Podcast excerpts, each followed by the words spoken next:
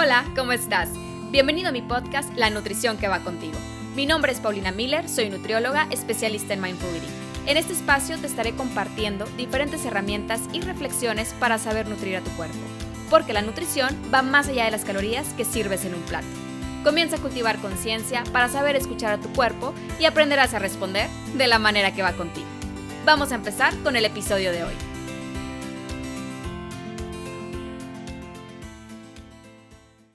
Hola, ¿cómo estás? En este episodio te quiero compartir un poco sobre unas bases muy importantes de la práctica de mindful eating.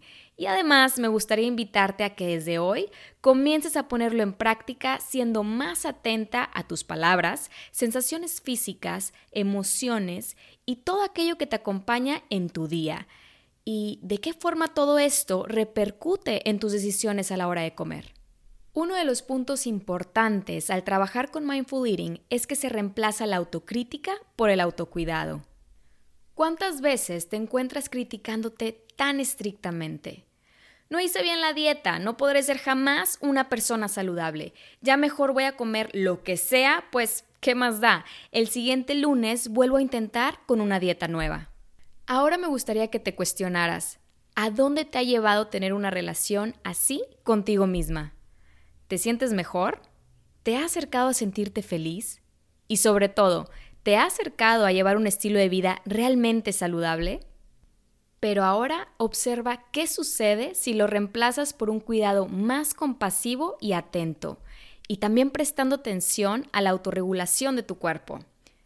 Comí de más de algo que no me hizo sentir muy bien. No pasa nada. Eso no define mi capacidad de ser saludable. Soy humano seré más consciente en mis siguientes decisiones para proporcionarle a mi cuerpo algo más nutritivo y que le haga sentir mejor. Es normal, es completamente normal que en ocasiones nos encontremos comiendo de más o eligiendo opciones que no son muy nutritivas.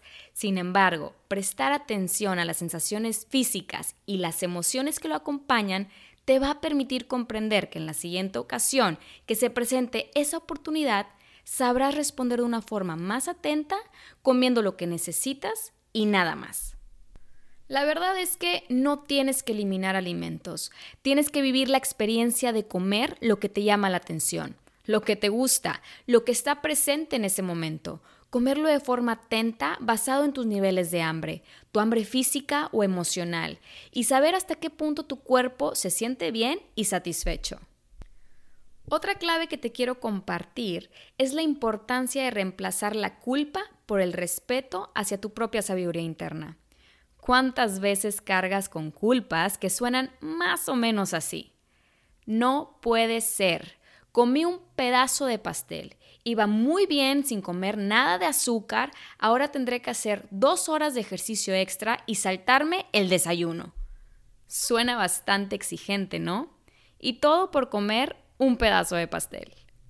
Pero ahora observa qué es lo que pasa si le das el respeto y espacio a tu sabiduría interna.